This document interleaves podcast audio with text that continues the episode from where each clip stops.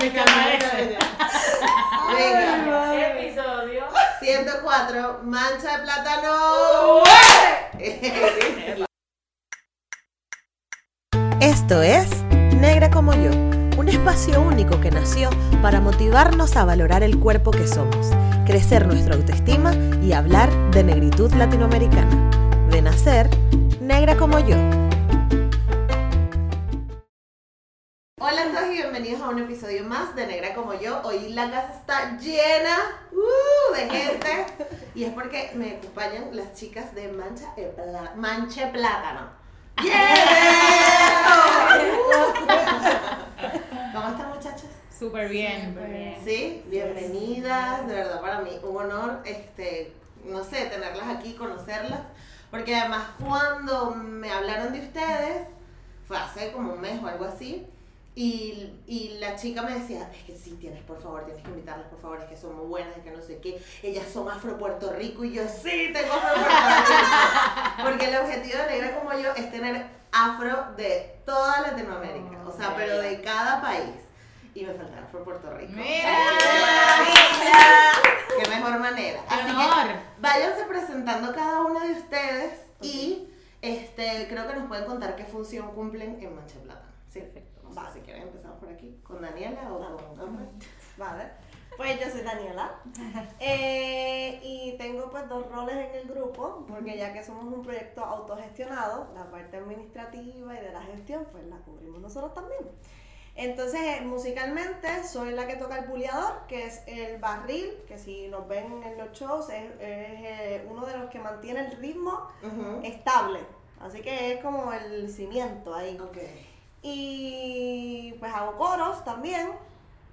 Y un poquito, ya tú sabes, el, el paripé este de... y, y administrativamente, pues soy la que me encargo de un poco del booking y de, ese- de entablar un poquito entre la gente que nos quiere contratar y entonces y El los músicos. Eh, y un poco del management. ahí. Así que pues, sí, eso es Daniela. Bueno, pues yo soy Isadora, la bailadora.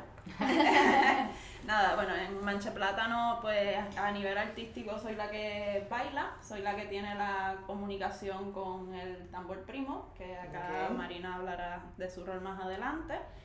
Y básicamente, pues a nivel de baile, eh, la bomba pues tiene el lenguaje de la falda, la falda folclórica, y em, en la bomba se improvisa.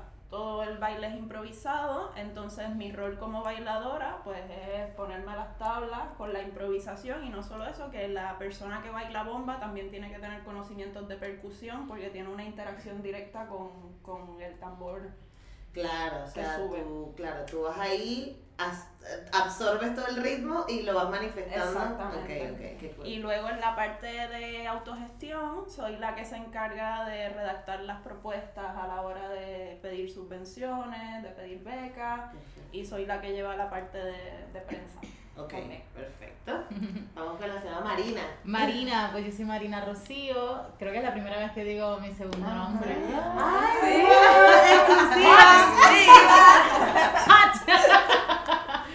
Yo soy Marina Rocío Molina y, y en, en la parte artística soy la cantante eh, principal y soy la que toca el primo, que es el, el tambor que, Ujú. que es- eh, sube los piquetes de la bailadora o el bailador cuando hay. Y, mm, y en la parte administrativa soy la, la dirección musical. O sea, cada uno tiene una función musical y una administrativa. Claro, Oye, claro. pero qué maravilla. Sí, sí, sí, Por eso funciona. Sí, hago, eh, me, me encargo de la dirección, o sea, realmente la dirección musical en, en, en los, los conciertos y tal, ensayos, pero en la parte administrativa, arreglos, composiciones. Eh, hay que buscar estudio, todo lo que sea producción musical y lo que tenga que ver con eso, entonces me encargo yo. Ah. Con los técnicos. es la- Los técnicos, sí, soy la que, me, sé- la que se pelea con los técnicos. Conversa seriamente Exacto. con los Manifiestas técnicos. lo que quieres. Ay, que no lo den. I see no lies here. Algún técnico simpático te habrá Sí, tocado. pero Y claro. técnica, y técnica. técnicas Sí, sí, sí. Ay, la verdad es que sí. Y, y sí, y, Y sí. trabajar- y me encanta trabajar con esas personas. Bueno, ¿Y yo soy Ámbar Rosado. Eh, en, en instrumentación toco el cuá, que son las baquetas que se le da a un, a un barril más pequeño. Ok. Ese se le da el pulso fijo, casi siempre hace más o menos el mismo ritmo, el mismo, sí, el mismo Ok. ritmo estable que el, que el buleador. Ok. Y nada, yo mantengo ese, ese pulso todo el rato de la canción y hago coros también. Ok. Y en parte administrativa me, me encargo de las redes sociales, de Instagram, Ok. Facebook. O sea que contigo fue con Airbnb. Sí, por Exacto. favor. no me- Pero contigo por WhatsApp. Sí, sí, porque, bueno, No fue como nada. necesito saber dirección y... Sí, sí, sí. y- y Porque la luego- producción de negra como yo no funciona muy bien. así que- Claro, el, el, el ro- eh, tú ibas a hablar de... de Valentina. Sí, de eso. Ajá. Tenemos otra integrante más que es panameña, Ok. que es de Panamá, y esta chica hace el rol de la maraca, que es el otro instrumento que, Que mantiene. Que necesita mantiene- la bomba. sí, que Entonces, necesita la bomba. ¿quién nos va a explicar qué es la bomba? Yeah. ¿Quién nos hace? La que quiera. Te lo podemos explicar las cuatro, Perfecto. porque hemos estado en todo ese proceso. Cada una tenía un conocimiento de la bomba personal, pero cuando nos hemos juntado, pues hemos hecho un conocimiento colectivo, ¿no? Ujú. Eh, aprendiendo de las personas que nos, que, nos, que nos quieren enseñar, que están ahí para enseñar y que hay que aprender de esas personas. Entonces, Exacto. realmente hemos hecho ese trabajo de, de seguir estudiando y es algo que nunca vamos a parar de aprender. Claro. ¿Qué es la bomba? Pues mira, eh, primero un estilo de vida. ¿sabes? Es un estilo de vida, entrar a vivir la bomba es comprometerse con la cultura, comprometerse con tus antepasados, con tu presente, con la gente que tienes alrededor y sobre todo eh, con esa música, que es lo que representa esa música, Además. ¿No? Es una herencia afro eh, africana, Ujú. más no es africana, ¿no? Porque lo que llega se evoluciona muta, y claro. entonces ahí sale lo que es la bomba. Eh, Isa, si tú quieres seguir. Pues em, a nivel histórico, para seguir un poco la línea de Marina, la bomba nace, los primeros datos de la bomba están ahí por el siglo XVI, más o menos. Entonces la bomba es una práctica que se da en las haciendas azucareras en el momento de ocio, cuando ya las personas esclavizadas cumplían con sus obligaciones tanto el trabajo de hacienda, los tra- las tareas domésticas, las obligaciones religiosas, porque se les obligaba también a ir a misa. Correcto. Y cuando todo cumplían con todo, pues les decía, le decían, ok, ahora tienen su espacio y ahí viene lo que se llama el batey, que el batey es este espacio de encuentro, que es una palabra que es de origen eh, indígena, ¿no? Ajá. taíno. Y, y claro, es ese espacio de encuentro circular donde ellos podían desfogarse fuera del, del ojo del mayoral. Exacto. Era el espacio de comunicación donde se ponían de acuerdo si iba a haber una rebelión, si se iba a escapar gente, si fulana logró escaparse y llegó bien, fulano se escapó y lo mataron, en una semana nos vamos. Pero, pero una pregunta, porque el, ba- el batey funciona. En, en Venezuela, por ejemplo, lo llamamos cimarrón. Y en Colombia se llama palenque. Pero es los espacios de rebelión específicamente. Esto era como de descanso. No sé si me explico. O sea, ¿era ya cuando las personas esclavizadas se habían rebelado y creaban el batey o no? no, esto ok. ocurría en los propios espacios donde ellos estaban Ah, ok, ok. Vale, en los ingenios. en Claro, era como el espacio de reunión, ¿no? De. Normalmente lo- los toques de bomba, los bailes de bomba, se hacían los domingos.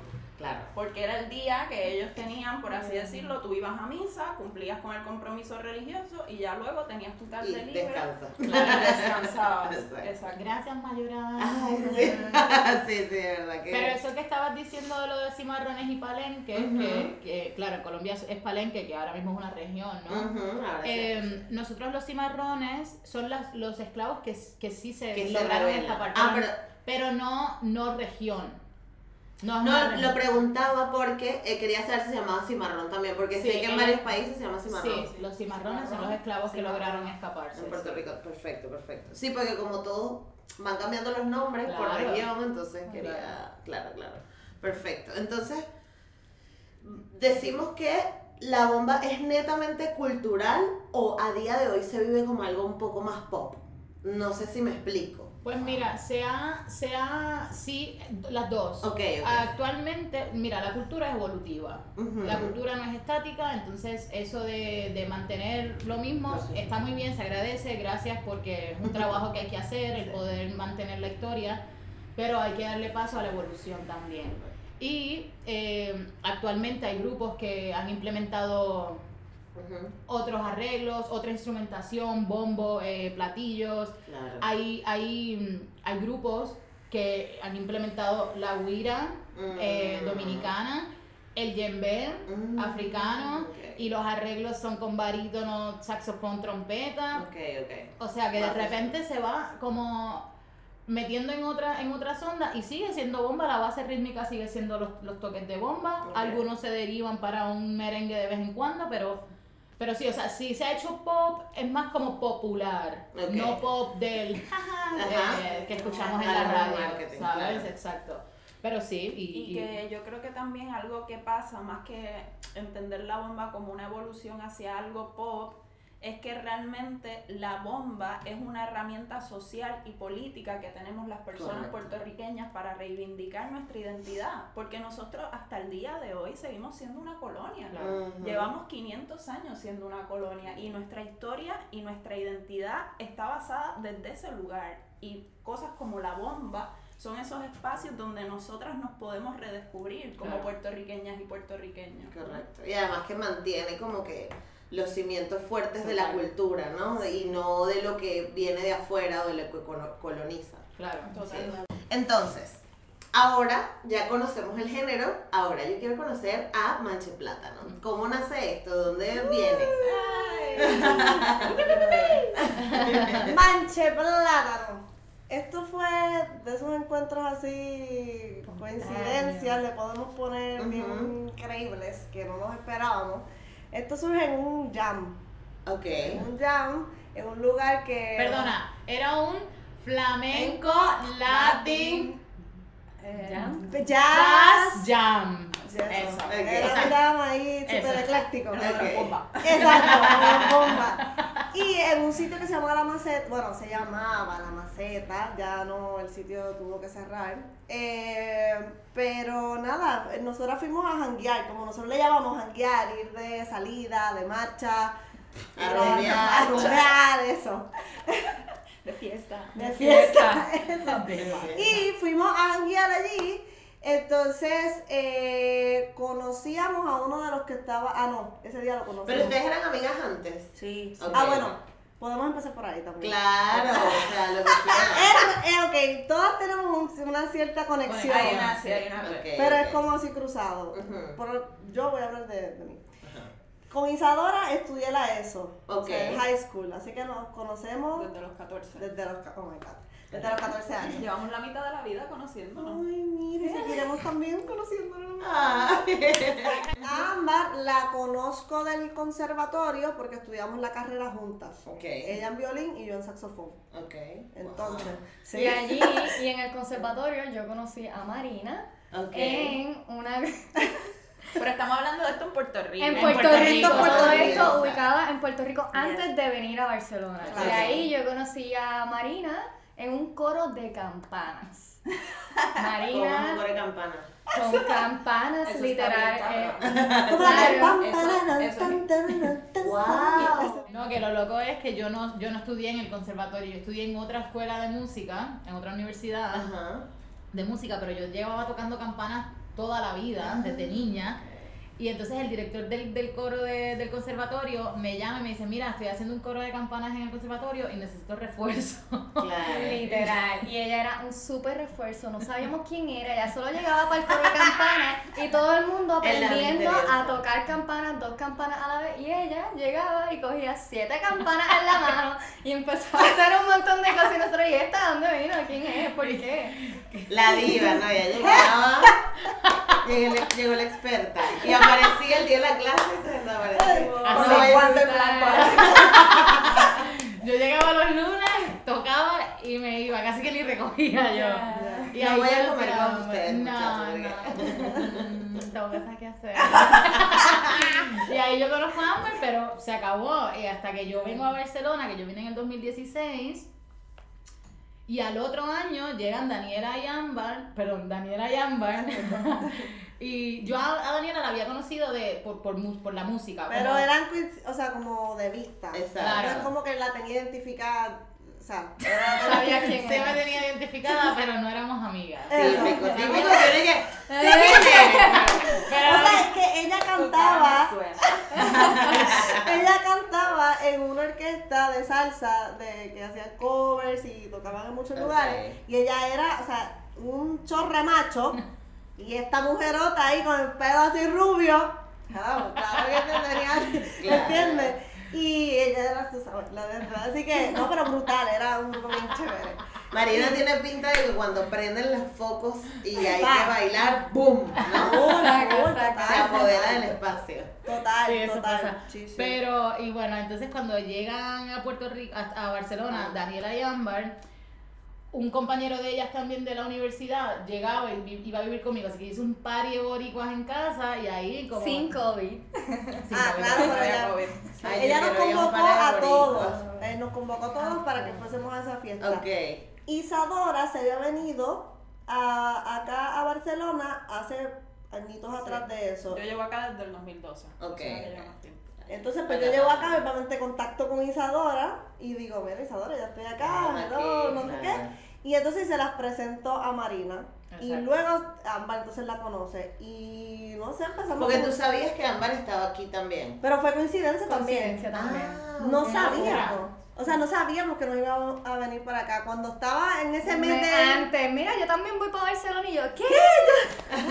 O sea, Ok, ok. de esas cosas así de la vida. Y nada, seguimos ahí conociéndonos poco a Y poco. un día nos vamos para el jam. Y llegó este jam. Ok, llegan ya. Porque ese muchacho estudiaba contigo. Sí. Eh, Claro, el muchacho que hacía de los jams estudiaba con ella y ahí fue la conexión de llegar a ese sitio. Ah, ok. Entonces llegamos, bien brutal, escuchamos la música, estábamos todas como que, oh my god, ¿qué es esto? Y dicen, si alguien se quiere trepar a tocar, pues trepen. Si nosotros estábamos ahí, como que nos picaba la vena, que, y dijimos, pues hacemos algo. Y como que tuvimos gente que estábamos como que nos Un pequeño brainstorming ahí Sí, sí, no, y. Marina, bueno, y si hacemos una bomba, tú sabes tocar, yo no sé tocar, pero el tu tu tum pa, tu tu tum pa, es más o menos, qué sé yo. Y nos trepamos con unas congas. Ah, nos preguntaron, ¿qué es lo que necesitas? Y, Y nosotros, ¿qué Nada, que se vaya. Se bajen. Ok. Y limpiaron el espacio. Sí, sí, vamos. No, afuera. nosotras. Y así fue, pero fue eh, complicidad ahí Pero instantánea en el momento porque no sabíamos lo que iba a pasar realmente. Claro.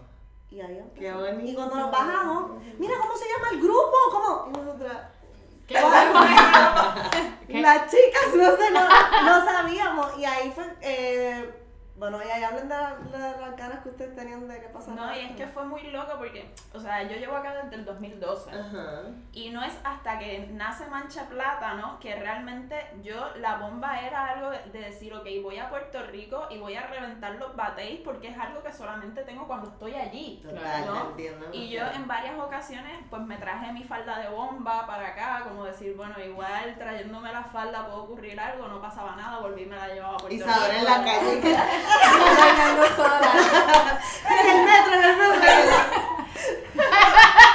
Claro. En la universidad yo estudié en el Instituto del Teatro, que, es- que también es como una academia de danza formal, ¿no? Entonces Claro. como que no me sentía invitada a explorar la bomba en el Instituto del Teatro. Y claro, esto lo que contamos es que pasó de forma así como natural y, y ocurrió de forma natural porque realmente es un refugio que tenemos nosotras. O sea, tocar bomba para nosotras es subirnos el autoestima directamente, Wow. ¿entiendes? Y, y es algo que sentimos que es un tesoro bien grande porque es algo que podemos compartir. Cuando hablamos de que nos redescubrimos como identidad puertorriqueña, es porque de momento estamos en una ciudad que nos estamos encontrando con culturas hermanas latinoamericanas que tú dices, coño, es que yo llevo toda la vida mirando para allá arriba, para el norte, y Mm. se me había olvidado mirar para el sur, Claro. mira todo lo que hay, mira nuestras hermanas y nuestros hermanos. Y tenemos la bomba como decir, mira, ustedes tienen su tesoro y mira, nosotras tenemos el nuestro. Y lo Claro, queremos y aquí compartir. está, y aquí está Puerto Rico representando, claro. Sí, sí. wow. Es que es increíble porque además yo creo que más allá de la música, Manche Plátano también, o sea, por lo que estoy viendo es como un espacio de, de reivindicación y, y de que ustedes puedan darse las conversaciones, coño, nos pasaba esto, ¿no? Porque además, como son de distintas partes, como que cada una cuenta su visión de su parte de Puerto Rico y ahora la traen para acá, es como, ¿no? Y de crecimiento, autoconocimiento y redescubrimiento de como personas. claro, Porque además. lo que nosotras fuimos, eh, lo que se creó ese día a los 25 años, ah, porque todas somos del mismo año, Ah, 23 de sí. meses diferentes, pero todas tenemos la misma edad. Así que en etapa de vida, más o menos, nos estamos, estamos oscilando por ahí en la misma, en los mismos Claro, campos. Y no es lo mismo que era hace dos años atrás. O sea, Tres años, bebé. Ah, ay, tres años. Ya tres años. Pero hace tres años atrás de cómo empezó el grupo. Ya como individuos, nosotras hemos ido creciendo y hemos tenido un camino y ha sido, este espacio nos ha permitido hacer eso Claro. como amigas, como profesionales y como mujeres que somos que nos estamos, nos apoyamos en, en estos proyectos Claro. así de Sí, al llegar, y al llegar aquí a Barcelona vemos eso, que hay tanta variedad y tanta variedad y nosotros dónde estamos. Y como que nos encontramos las cuatro y nos ayudó como que a sentir eso que, que nos ayuda, la bomba, a sentirnos como en comunidad, Total. en decir, ok, este Barcelona está lleno de todo tipo de personas, de todas partes del mundo, hay distintos tipos de música, pero aquí en Manche Plátano podemos ser lo que somos y, y crecer como y acompañarnos en ese proceso que somos como, no sé, esta- una buena comunidad. ¿Y en qué creen? Esta me la tiene que responder cada una. Vale. Que les ha cambiado Mancha Plátano. El mundo. Boom. Es que, bueno, puedo empezar yo sí. no, en verdad, yo siento que Mancha Plátano me ha cambiado muchas capas. Porque, como decimos, está eh, la relación personal, está la relación profesional, está la relación identitaria también, Ujú. ¿sabes? Que compartimos una identidad.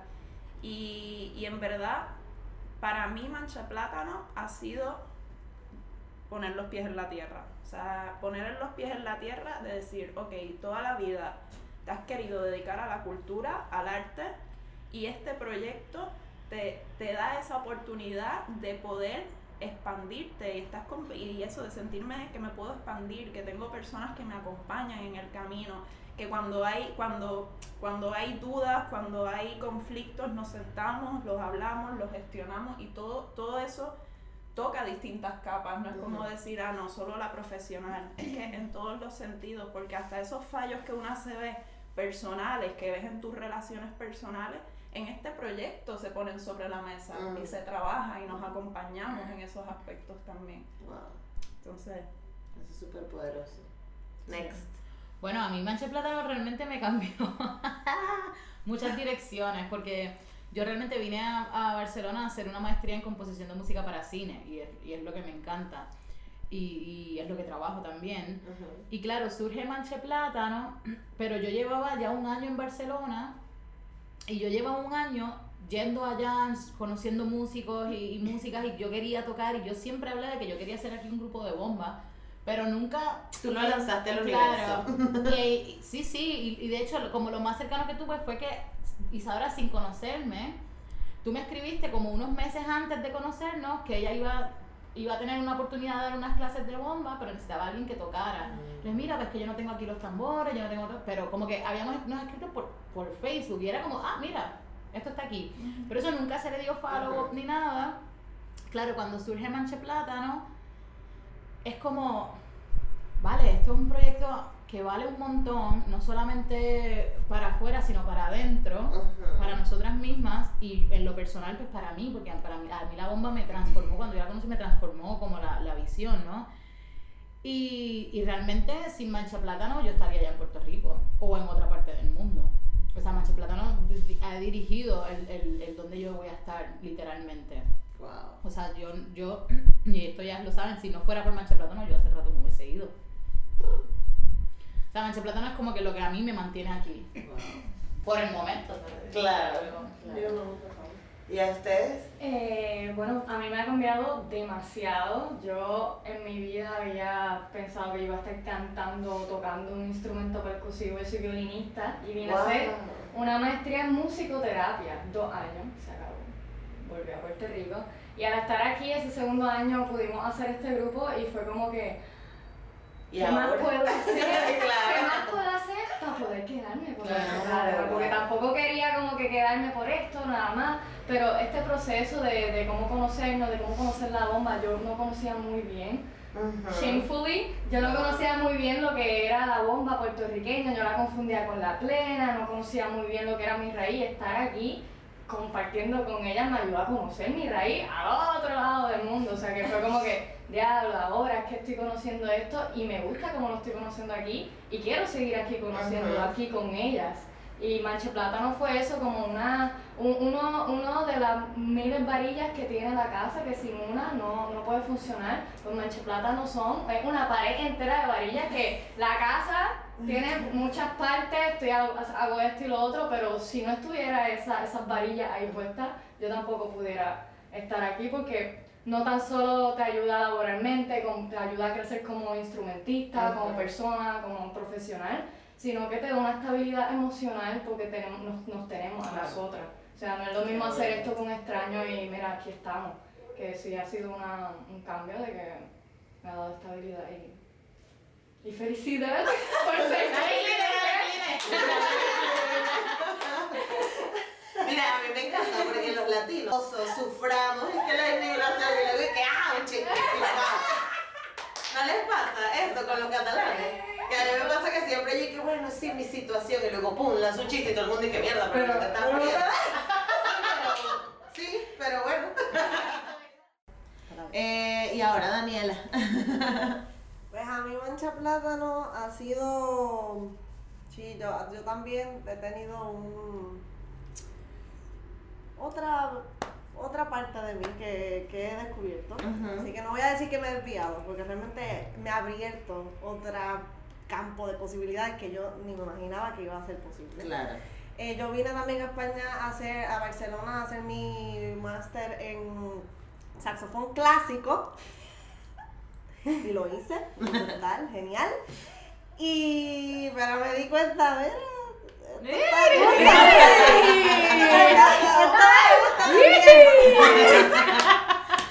Claro, llega Marina y le dice, toca esto. Toca el tambor. Claro. Y yo, ¿qué? Pero a mí siempre eso de ser multiinstrumentalista me ha súper llamado la atención, pero pues uno se tira a lo que se deriva, o sea, nosotros como instrumentistas de- Ujú. de, viento, pues hay otros instrumentos de viento que se parecen y uno puede irse por ahí. Claro. Pero de tocar otra cosa, de otra familia de instrumentos que jamás que tenga que ver con mis manos, pues el tambor para mí ha sido vida. Es que yo he sentido una conexión increíble de energía con, es- con esta cosa porque desde chiquita yo siempre quería ser, yo quería ser baterista. Yo Ah. también, baby. Exclusivo todo el mundo. Y eso no ocurrió gracias a los gender roles que existen de que los hombres Fuck. siempre tienen la batería y los instrumentos así que se identifican con... Tú tienes que ser. Claro, ¿no? Y por eso yo escogí el saxofón también, porque era un instrumento que yo decía, yo no quiero, bueno, tocar ¿No violín. quieres que? yo Hello. en ese momento, no, pero eso era, lo- en ese momento es lo que yo pensé. Claro, exacto. No significa no nada, pero yo pensé, yo quería, claro, no quería una flauta, un clarinete, una, yo quería uno que estuviese ahí y dije, yo quiero ese, el saxofón, nada. En ese paréntesis ahí, pues, y el tambor para mí ha sido el, el volver a decir, bueno, soy beginner, soy principiante, no sé nada, no sé nada y tengo que empezar, o sea, a los basics, a lo básico. Y ahí me he puesto en ello. Eh, ha sido largo y todavía me falta muchísimo. Así que es un instrumento nuevo que aprendí a raíz de que Wow. vamos a hacer este grupo. Así que todavía tengo un camino enorme de, de recorrer. Y aparte de eso, pues ha sido un espacio también para yo como echarle agua a mis semillas como profesional. Porque ha sido como el, el abono. Esto ha sido el abono. Porque uno sale de la universidad y uno dice, ajá, ¿Y ahora qué? y ahora no es como que hay una listita de demandas de, ay, este hospital que tú vas a ir a trabajar aquí, ah, mira, hay una, un puesto abierto. Eh, Uno tiene que decir en qué banda quiero tocar, hacerse sus proyectos. Y ha sido un bebé, ha sido como crear esto así desde cero. He dicho, wow, se puede, se puede. Claro. Es fuerte y nos falta mucho, pero se puede.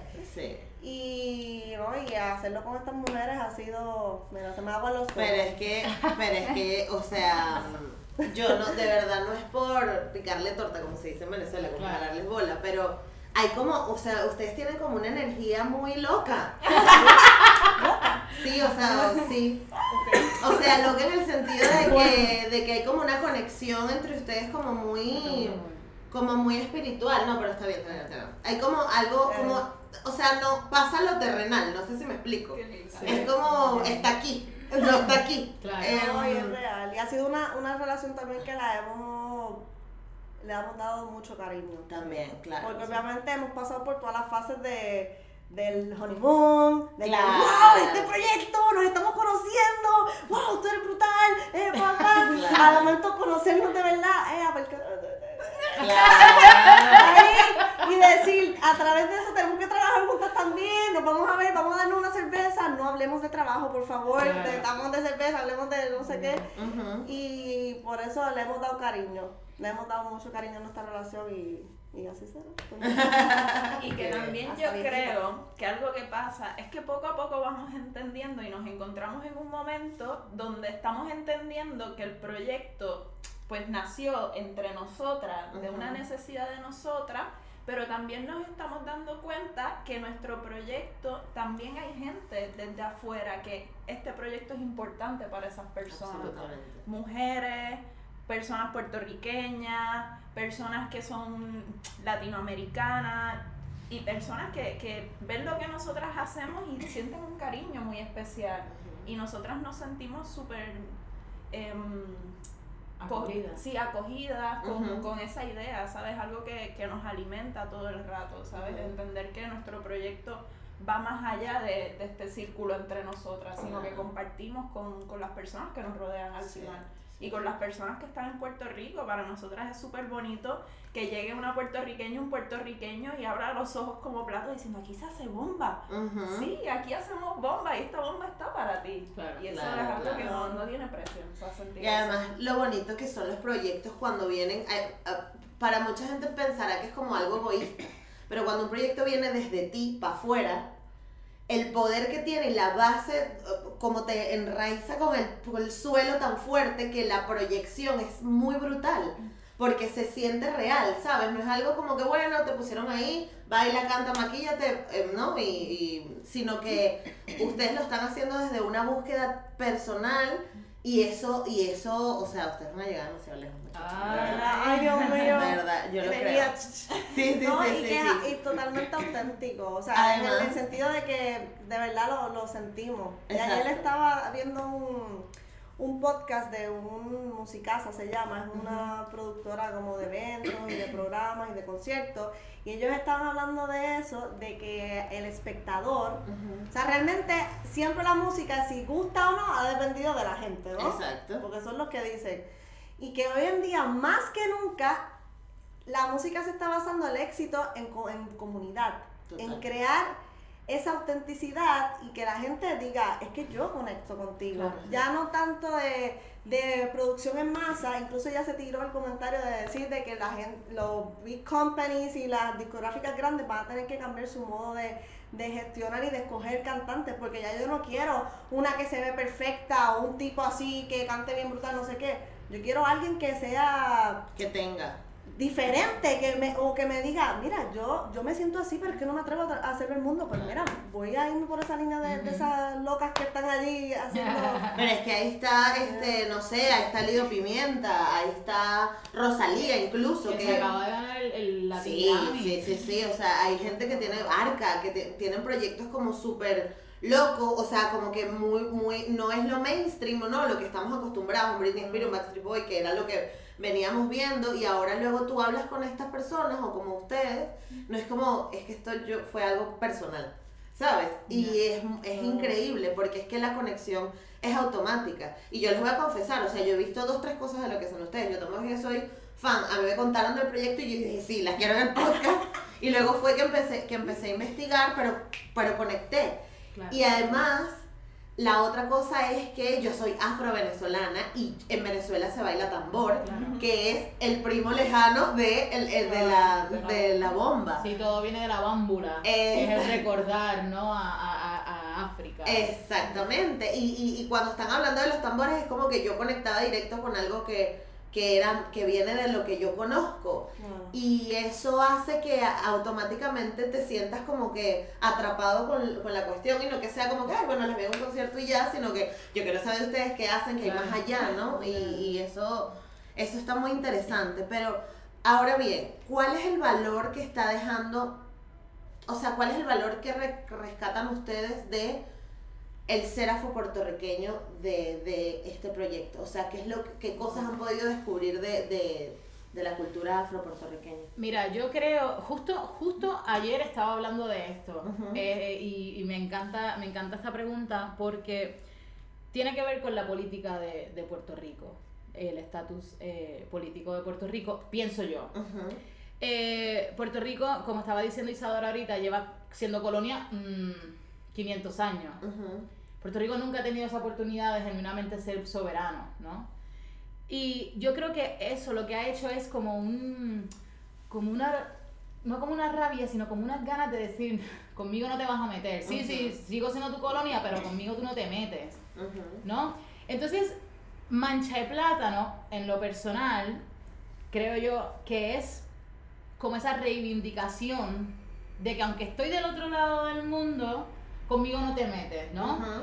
Y todos los artistas, todo el mundo sabe artistas de Puerto Rico, aunque no sepan que sean de Puerto Rico, aunque no saben ni dónde está Puerto Rico, no pasa nada. Yo no sé dónde están muchas partes del mundo tampoco.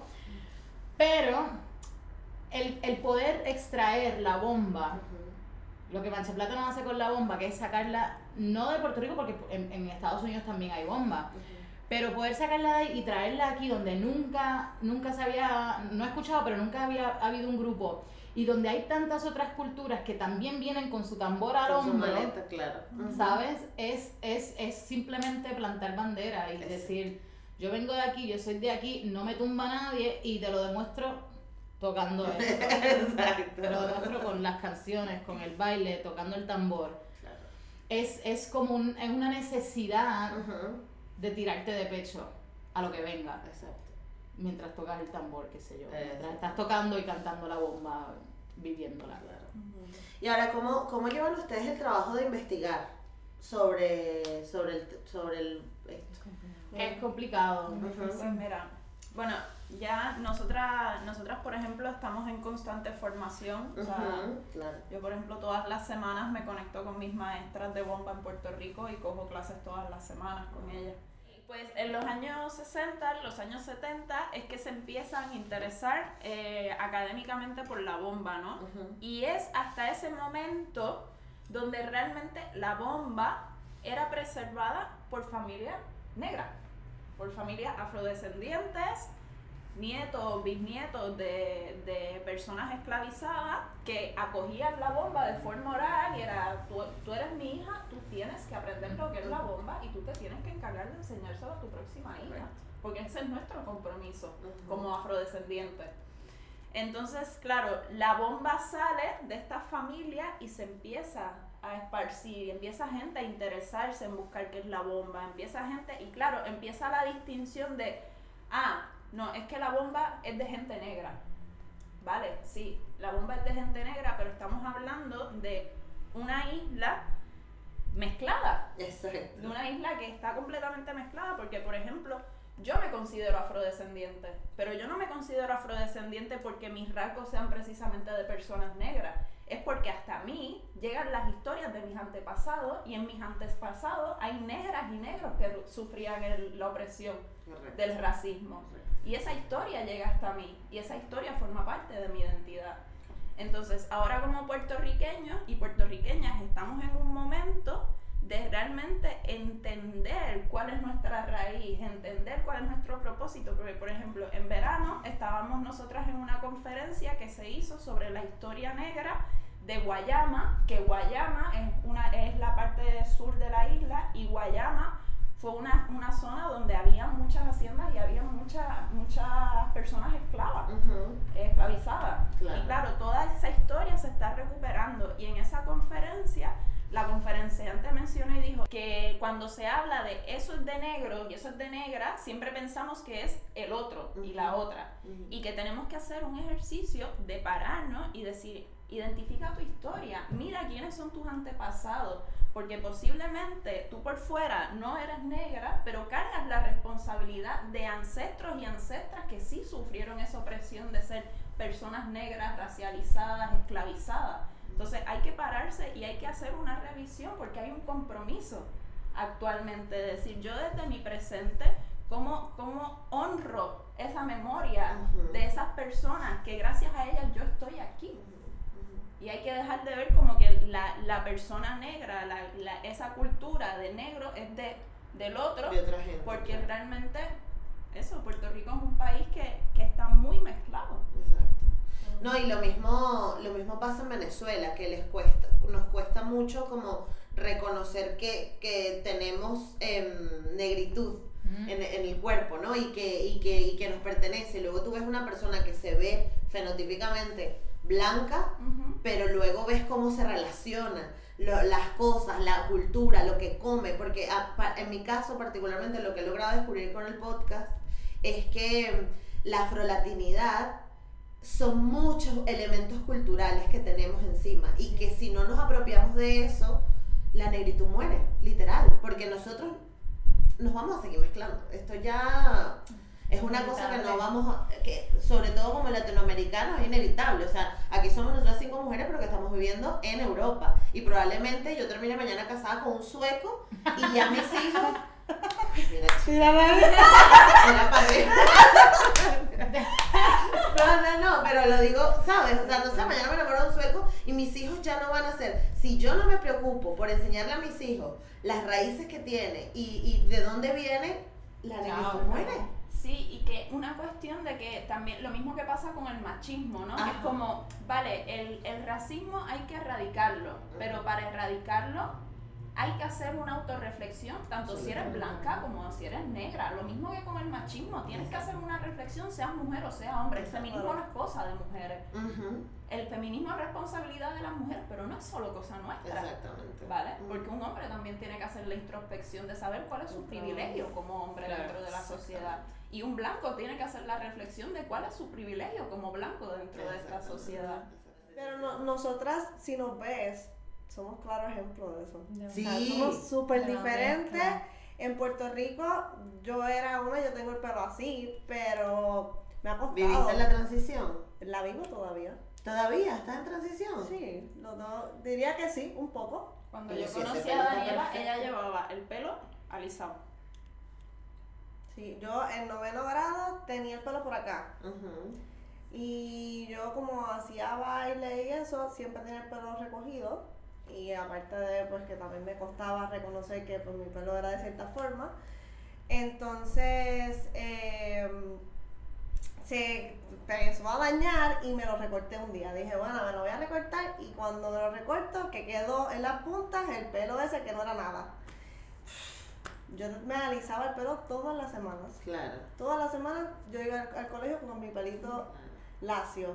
Me hacía, cuando me lo dejé de, de, de hacerme blower, o sea, secarme y todo eso, me hacía los bucles yo, todas las mañanas. Wow. Me hacía los bucles, todas las noches dormía con el pelo así en cosas de esto.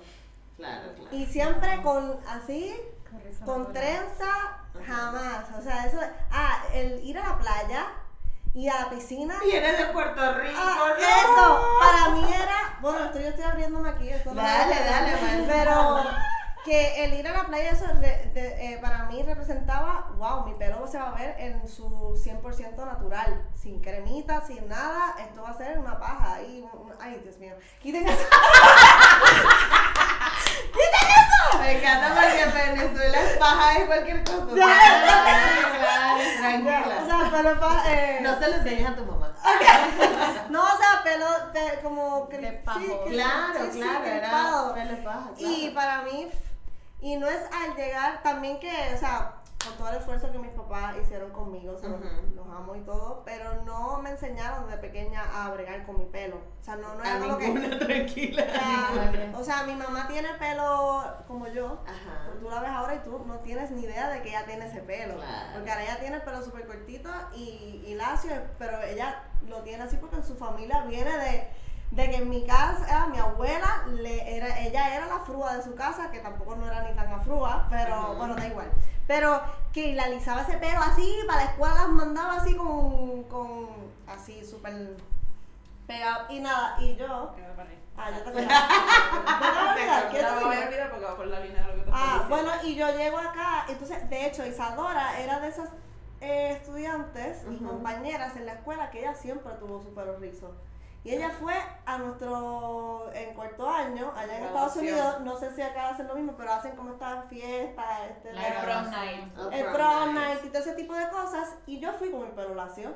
Obviamente, Claro, es que, hello, y para todos mis espectáculos de, de música y todo, yo iba con mi pelo lacio. Es que, como Claro. yo, o sea, En el presupuesto No es- estaba estipulado ir a la Claro, no es formal yo ir con mi pelo así. Exactamente. Pero Isadora fue con su pelo rizo y yo siempre me acuerdo de que yo la veía y decía, wow, es que brutal. Yo pasé tres horas en el beauty ahí que me encantaba, que en verdad sabes que ahora lo veo de una forma positiva y digo, wow, qué flexible mi pelo. Puedo Claro. lacio como puedo tenerlo rizo. Pero eh, no es hasta acá realmente que me he dado cuenta de esa responsabilidad y esa negritud que está dentro de mí. Y todavía tengo un super camino, porque esa de la otra edad, que Isadora dice, yo me reconozco como afro- afrodescendiente. Yo no me reconocía como afrodescendiente. O sea, sí, históricamente sí. Claro. Pero de que yo lo viviera y yo dije, era, es que esto me pertenece Lo que pasa es también". que tú eres light skin y eso, y eso skin. implica que tú para la sociedad no eres negra. Aparte si tú no tienes la nariz grande, tal, no sé qué, No. ya no eres. Y de donde te, también te Y rodea, la también. está aquí. No, está aquí, está aquí también, está acá y está acá y en todo lo que uno hace. Total. Y por eso el, el esto que tú dices de investigar Ujú. ha sido un proceso también de investigarme. ¿Y tu abuela dónde está? O sea, ¿de dónde tú vienes? Que es algo que yo llevo diciendo. Yo me he criado la más patriótica toda mi vida. Ujú. Pero sí, porque yo siempre he sido como Puerto Rico arriba, Puerto Rico libre. eso, todo, y como mujer, porque siempre he sentido por acá, me he dado cuenta de que es que es una revisión como esta dice, como esta, ay Dios mío, como Isadora dice de todo, de decir, es que como mujer, como feminista, como mis privilegios, es que todo va de la mano. Todo va de la mano y ha sido un, descubri- un descubrimiento de decir, ah, claro, por mis privilegios, ah, no he podido ver esto, ah, es que viene de mi familia, ah, y ha sido, es como un, todo un, no, un globo, no sé, de, de todo este Despertar. despertar y autoconocimiento como puertorriqueña y como persona. ¿Te acuerdas de la línea? Sí. Es que ella estaba hablando precisamente de lo que yo quería, por eso me acuerdo, porque yo, ok, la línea está por ahí. Porque hay algo que pasa a nivel histórico en Puerto Rico y eso se refleja mucho en la literatura puertorriqueña, Ujú. que es que hubo, o sea, a finales del siglo XIX y siglo XX, la, la gente estaba en la onda de blanquear la raza. O sea, era como todo, ok, eh, tú tienes el pelo rizo, pues ponte un turbante para que no se den cuenta que tú tienes algo de negra, porque te vamos a buscar un blanco rico para que te cases y ya está, tenemos la vida solucionada. Ujú. Y todo eso se refleja a nivel, a nivel histórico, en la literatura sobre todo. Hay, hay eh, autores, por ejemplo, Francisco Arribí es, es un dramaturgo que él desarrolla obras de teatro que hablan de, de estas situaciones. Y claro, por ejemplo, en mi, en mi caso y en mi familia pasaba que mi abuela era, su mamá era negra, su papá era catalán, de familia burguesa. Y la mamá, o sea, la abuela por el lado de su mamá, que era negra carbón, que mi abuela cuenta que de pequeña ya tiene recuerdos de ir a ver un, un hermano de su abuela que vivía en una jaula. Y es que mi abuela me contaba y me decía, es que mi abuela, y eso, o sea, es que a mí me impresiona porque es mi abuela hablándome de su abuela. Ella me dice, mi abuela me prohibía que yo la llamara abuela. Mi abuela me decía, llámame negra. porque yo no quiero que la gente sepa que tú eres mi nieta, porque mi abuela ya era blanca. Wow. Y para su abuela era importante que no supiesen que esa niña blanca de ojos verdes era nieta de esa negra. Y eso es algo que y eso no se re- eso no se dio solamente en mi familia, eso es algo que pasó en muchas partes de Puerto Rico y que sigue pasando. Y de Latinoamérica. La gente quiere seguir blanqueando la raza. Entonces, por eso hablamos de un parón. Vamos a revisar de dónde venimos. Porque el que tú seas blanquito ahora o blanquita no quiere decir. Y ahí viene el poema ese. ¿Y tu abuela dónde está? Porque tú estás ahí diciendo que eres blanco y no sé qué, pero sácame tu abuela. Porque estoy segura que blanca no es. Sí, sí, sí, sí, sí. Es muy, eh, esto me hizo acordarme mucho porque no sé si se acuerdan que se armó como una discusión sobre Bad Bunny que está haciendo apropiación cultural y tal, no sé qué. Y yo le explicaba a mucha gente, yo, pero ustedes no se han dado cuenta que Bad Bunny es afrodescendiente, o sea, Claro. Bad Bunny. Bad Bunny es afro, en primero es puertorriqueño, o sea que ya por ahí, y aparte que Bad Bunny se raspa el pelo porque el pelo de Bad Bunny es afro, o Cuando sea, se puso en, lo, en el game, esto de, fu- eh, en el Super Bowl. en el Super Bowl que se puso el, ¿cómo se le llama esto? De los raperos. Ay, sí, Sí, no es cómo la, la bandita La esa. banda, sí, sí. En, en, en la, lo que se ponen los, los- para Para aplastarse la, la, las no, y aplastar- las trenzas, para aplastarse las trenzas, porque él se puso uno. Claro. Eso fue, ¿verdad? Eh, Eso sí, fue- me imagino Eso que es un por- Party, lo que le llamo yo un Yori Party. ¿Eso qué es? Llorar, un, o sea, fiesta todo de a Una llorar. fiesta de llorar. me encantó, me encantó un Jory Party. sí, sí, Yori sí. Party. Entonces es como que estos temas de negritud y de reivindicar y de tal, siempre como que hay un, una como una pelea porque y no vieron entonces que fulanito hace tal es como que marico esa no es la conversación Claro. o sea qué coñazo o sea, Total. empiezan como que a buscar donde no hay para Exacto. como para intentar desestimar lo que lo que uno está intentando decir no y, No, y la cantidad de activismo que hay que hacer, la cantidad de derechos humanos que hay que buscar, que hay que luchar. O sea, estamos en un proceso que, claro, las cosas están cambiando, pero quedan un montón de cosas por hacer. ¿Qué te vas a poner a sacar energía de, la- de lo que se puso, no se puso, fulano, mengano? ¿Por qué no te vas al Congreso y dices los millones que te pusiste tú en la chaqueta que estás Eh. haciendo con eso? Claro. exactamente total preach, preach. Sí. Ahora bien, hay una pregunta, pero es porque, porque son puertorriqueños y tengo que hacérsela. Pero ¿cómo, ¿qué significa crecer en Puerto Rico? O sea, ¿cómo se siente esto de ser una colonia? ¿Cómo, cómo repercute en la, en la sociedad, en, en, en cómo lo viven? Porque, Podemos tener respuestas bien diferentes como Sí. pueden coincidir. Es, Sí. lo, es lo bien loco también. bueno, De que cada cual, depende de dónde se haya, haya criado y haya nacido, va a tener una, una, perspectiva diferente. una perspectiva diferente, claro. Eh, total. Empieza. Bueno, ah, bien. Dale que tú quieres. Pues, no, no. Eh, es que no sé, tiene sus dos, tiene polaridad, o sea, obviamente tiene sus dos lados. Por un lado, cuando vives y estás inmerso en ella, te parece normal.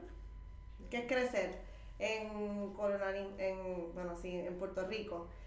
Obviamente tenemos todo esto de la globalización de todos los eh, multicadenas de estas de McDonald's, Ajá. Walmart, eh, todos estos grandes eh, tiendas. Y- un trocito de imperio en el Claro. Eh, feeling en algunos sitios de que de primer mundista, como que quieren un coat así, que quieren ponerle un frosty, no sé. Ajá. como un- cuando alguien va a pintarte la casa y en vez de en- pelar y todo eso, te dice, ah, pero, ay, te paso, te paso la pinturita por encima y ya está. Pues, como ese tipo de cosas así.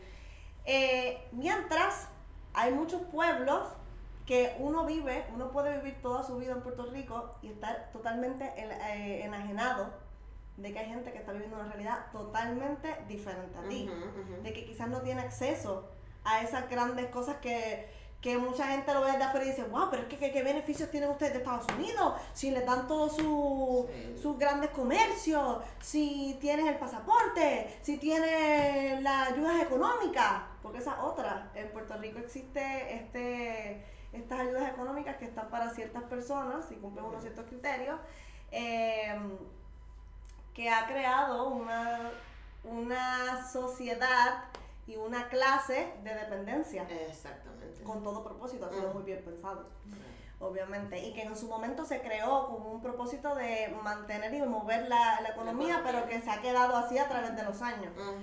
Entonces, bueno, nada, mi experiencia, vivir en Puerto Rico y haber crecido ahí, pues es que es difícil cuando te lo digo porque eh, para mí era normal. Saliendo de allí, Claro, es cuando- es que he visto como... eh, perdí la línea, tiene que hablar otra persona. Sí, no, o sea, que te das cuenta de... De lo parecido que tenemos a Estados Unidos por lo diferente Al mismo tiempo que al sí. mismo tiempo que somos. Así que yo creo que no.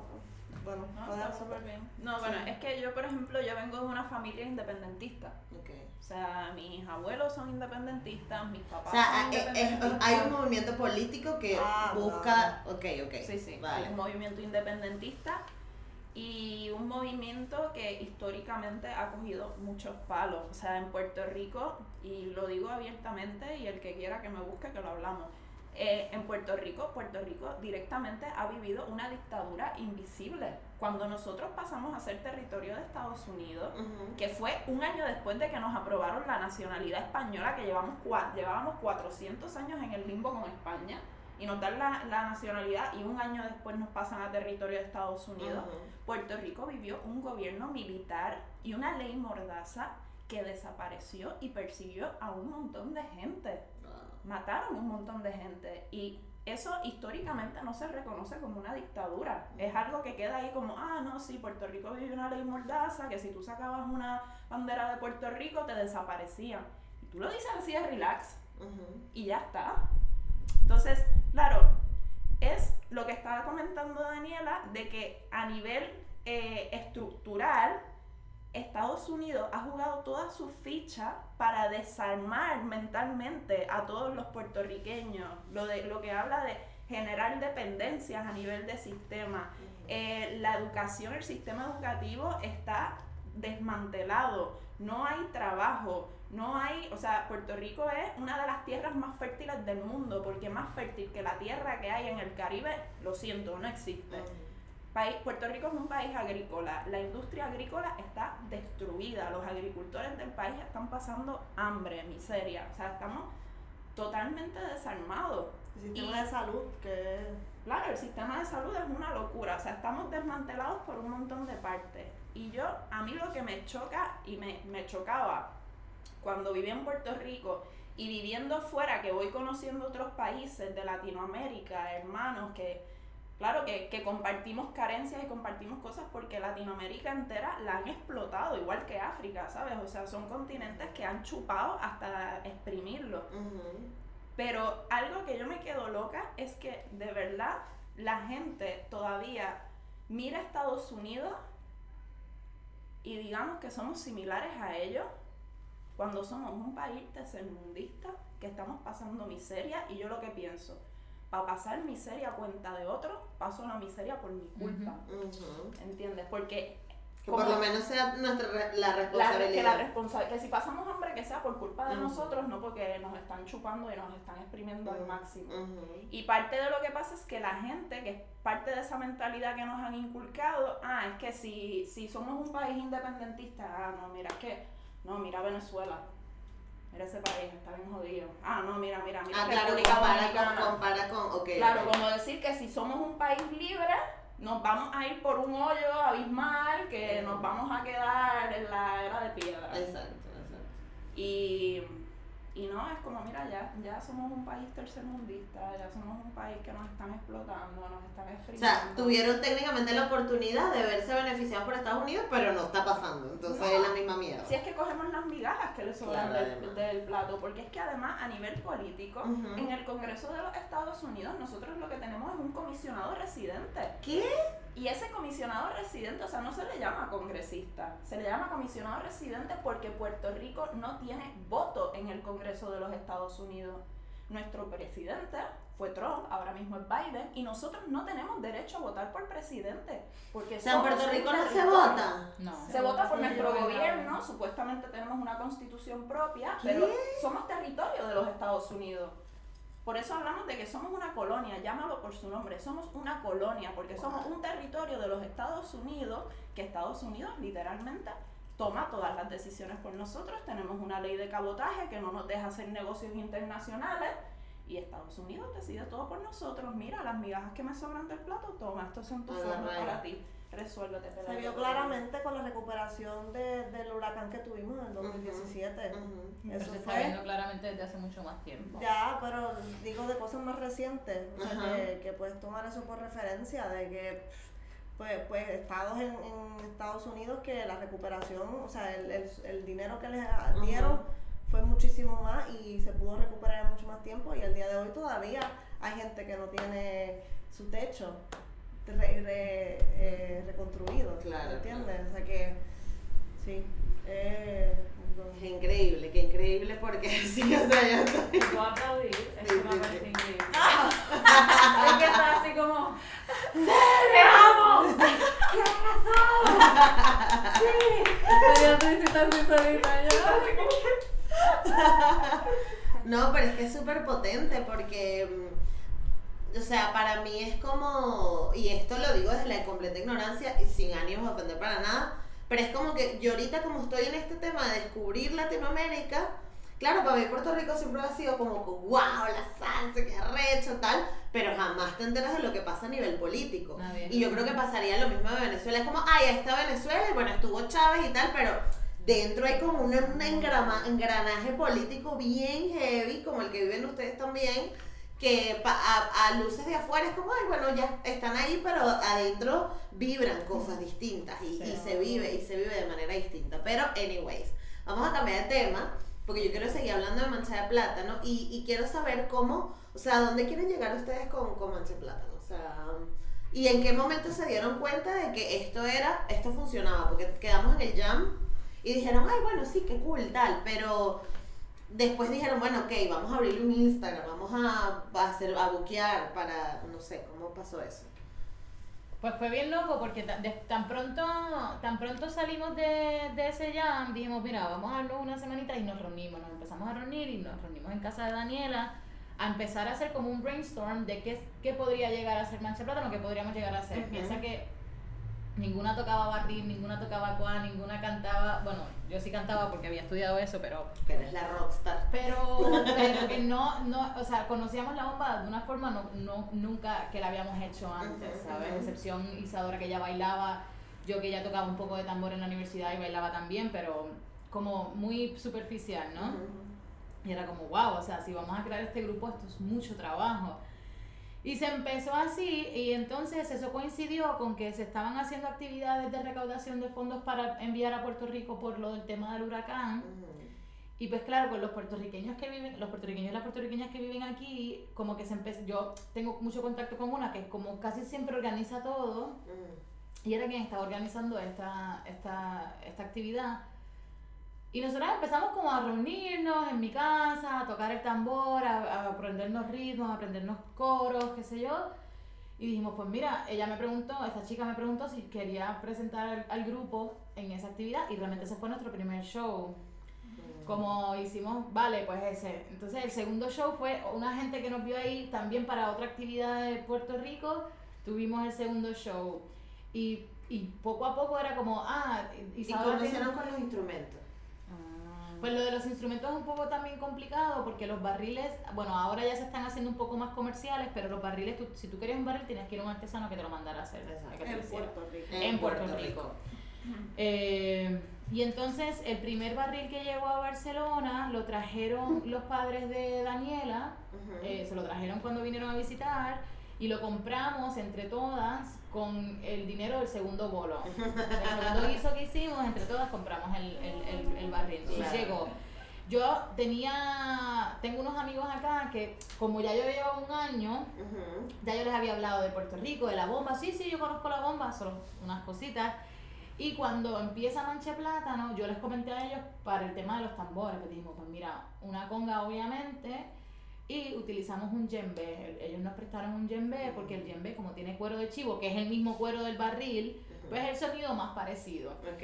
Entonces, la instrumentación era mm, cualquiera menos Claro, barriles. claro. Hasta, El hasta- cuá era un banquito de madera. Claro. Claro, porque el cuá son, son las dos baquetas que se tocan encima de alguna superficie de madera. Entonces Ok. teníamos un banquito de, de madera bien lindo. Estaba ahí, se caía. Y taca, entonces, eh, ámbar ahí, una maraquita súper chiquita también que tenías tú. hizo mi abuelito. Así, o sea, era todo como Pero- con lo que hay, pero vamos a hacer Yo bomba. cosí mi primera falda a mano, porque no Wow. tenía máquina de coser. Estuve dos semanas a mano cosiendo toda la falda, todo lo Claro, porque lleva como unos volados Sí, y unas cosas, claro. sí. Wow. Y bueno, y entonces se fue, se, tra- se trajo el primer barril, se, se empiezan, nosotros empezamos a movernos como por Arco del Triunfo, nos íbamos allá a tocar, pa pa pa, salen las fiestas de gracia por un contacto que tenía Isadora, ya en ese momento nos llegó el segundo barril, que fue sorpresa, que es el de Daniela, y era Lo como... trajo tan- por gracias a mis papás también. Sí, también. o sea, de que porque te- teníamos una amiga que iba a venir por acá y ella se lo La puso, trajo. Lo trajo. Lo trajo. O sea, que tiene que ser así porque si no... Claro, Ah. y entonces de un contacto a otro y así el grupo empieza como a marchar solo Ajá. Y nosotras íbamos a ir, Claro. pero cada vez viendo que había más responsabilidad, que teníamos mucha más responsabilidad. Claro. Cada bolo era más responsabilidad, más responsabilidad, más responsabilidad y era decir, tenemos que, ya esto es real. Claro. Ya no es que tocamos en la, en, en la bohemia de solidaridad. Exacto. Ya esto está haciendo un trabajo, ¿sabes? Claro. Un trabajo que nos encanta, pero tiene una responsabilidad y unas cosas que hay que llegar. No, no, y que también nos dimos cuenta que, como, como dijimos al principio, cada una tiene su rol. Porque al principio todas tomábamos todas las decisiones. Claro. O sea, y todas era como eh, todo el Insta, o sea, todo siempre como que todas vamos a hacerlo. Y poco a poco nos dimos cuenta, bueno, y si empezamos a delegar, vamos a dividirnos, nos establecemos y seteamos unos días de reunión, seteamos, o sea, de- dividimos el tiempo de que le vamos a dedicar a la creación musical y práctica y todo esto, y la que necesita de, trabajo de mesa, que aún todavía estamos, seguimos en ese proceso, pero sí. Y también en la imagen le dimos un poquito también de- Claro. de, decir, bueno, estamos así, grupo espontáneo, vamos a decir, ah, pero vamos a vernos un poquito más. Y siempre se llamaron mancha plátano. Siempre, Sí, siempre, siempre. desde el primer momento. O sea, cuando se escogió, se escogió ese ese- Claro, claro. Ajá, y ahora ¿para dónde, pa dónde va Mancha Plátano? ¿Ya tocaron en Puerto Rico o no han podido, han podido ir? Sí. Últimas navidades. Tocamos hace Tocamos, dos años. sí, hace Ah, cuando Y estábamos fue- empezando. Cuando- y fue tremendo concierto poder tocar. Era la prueba de fuego para nosotros. Claro, porque una cosa es aquí para los catalanes de que hay. Allá en flojera, no, no, allá. Es que Ya. tienes que Y las mostrar. bailadoras y los bailadores que se Uh. treparon. O sea, fue- salieron. Qué claro. buenísimo y estamos volver y seguir tocando. Ahora mismo, bueno, seguimos eso en, en hacer conciertos. Ahora el COVID nos ha puesto a trabajar en cosas con producción. Ok. Eh, queremos grabar cositas. Tenemos la agenda del 2021, la tenemos puesta para, para trabajar en todo eso. Y luego también, fuera del proyecto de Mancha Plátano, tanto Marina como yo, estamos, estamos empezando un proyecto de, de dar clases, de ya de empezar a, Hacer ejército, a reclutar gente. La ejércita bombera. Sí, Claro. bombera. No, yo quiero aprender a bailar esa vaina. Mira, Ah, pues, y, y estamos, y estamos en un momento que realmente pues entendemos que, que tenemos lo que habla Marina de la responsabilidad, ¿no? Es como estamos en un sitio y nos estamos dando a conocer, entonces también tenemos que, o sea, si, si vamos a hacer que Barcelona sea un espacio donde también hay bomba, pues hay, hay muchas cosas en las que hay que proyectarse, hay muchas cosas que hay que trabajar y, y hemos visto que esto es de ir picando piedra poco a poco. Es un género nuevo, no en Barcelona, Sí. más allá de Barcelona. Entonces también sabemos que es un proyecto de ir haciendo, tocando puertas. ¿Sabes qué es la bomba? Ven, que te lo cuento.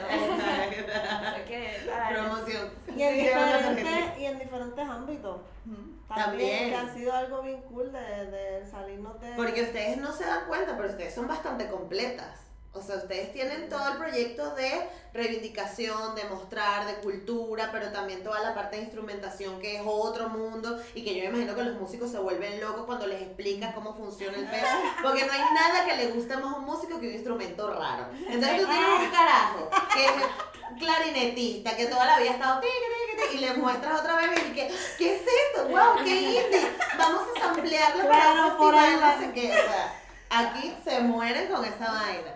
Eso Así por otro mismo. lado. Toda la parte de, de la, de- del el crecimiento que están teniendo ustedes a nivel personal, la parte del baile, o sea, es, es, es muy completo. Eso está súper interesante y les digo, o sea, Y a eso le añadimos Ajá. que somos mujeres. Bueno, Por- bueno. Porque eso realmente es algo que nosotras cuando empezamos el grupo, nosotras nos dijimos, ah, no, esto va a ser un grupo de mujeres.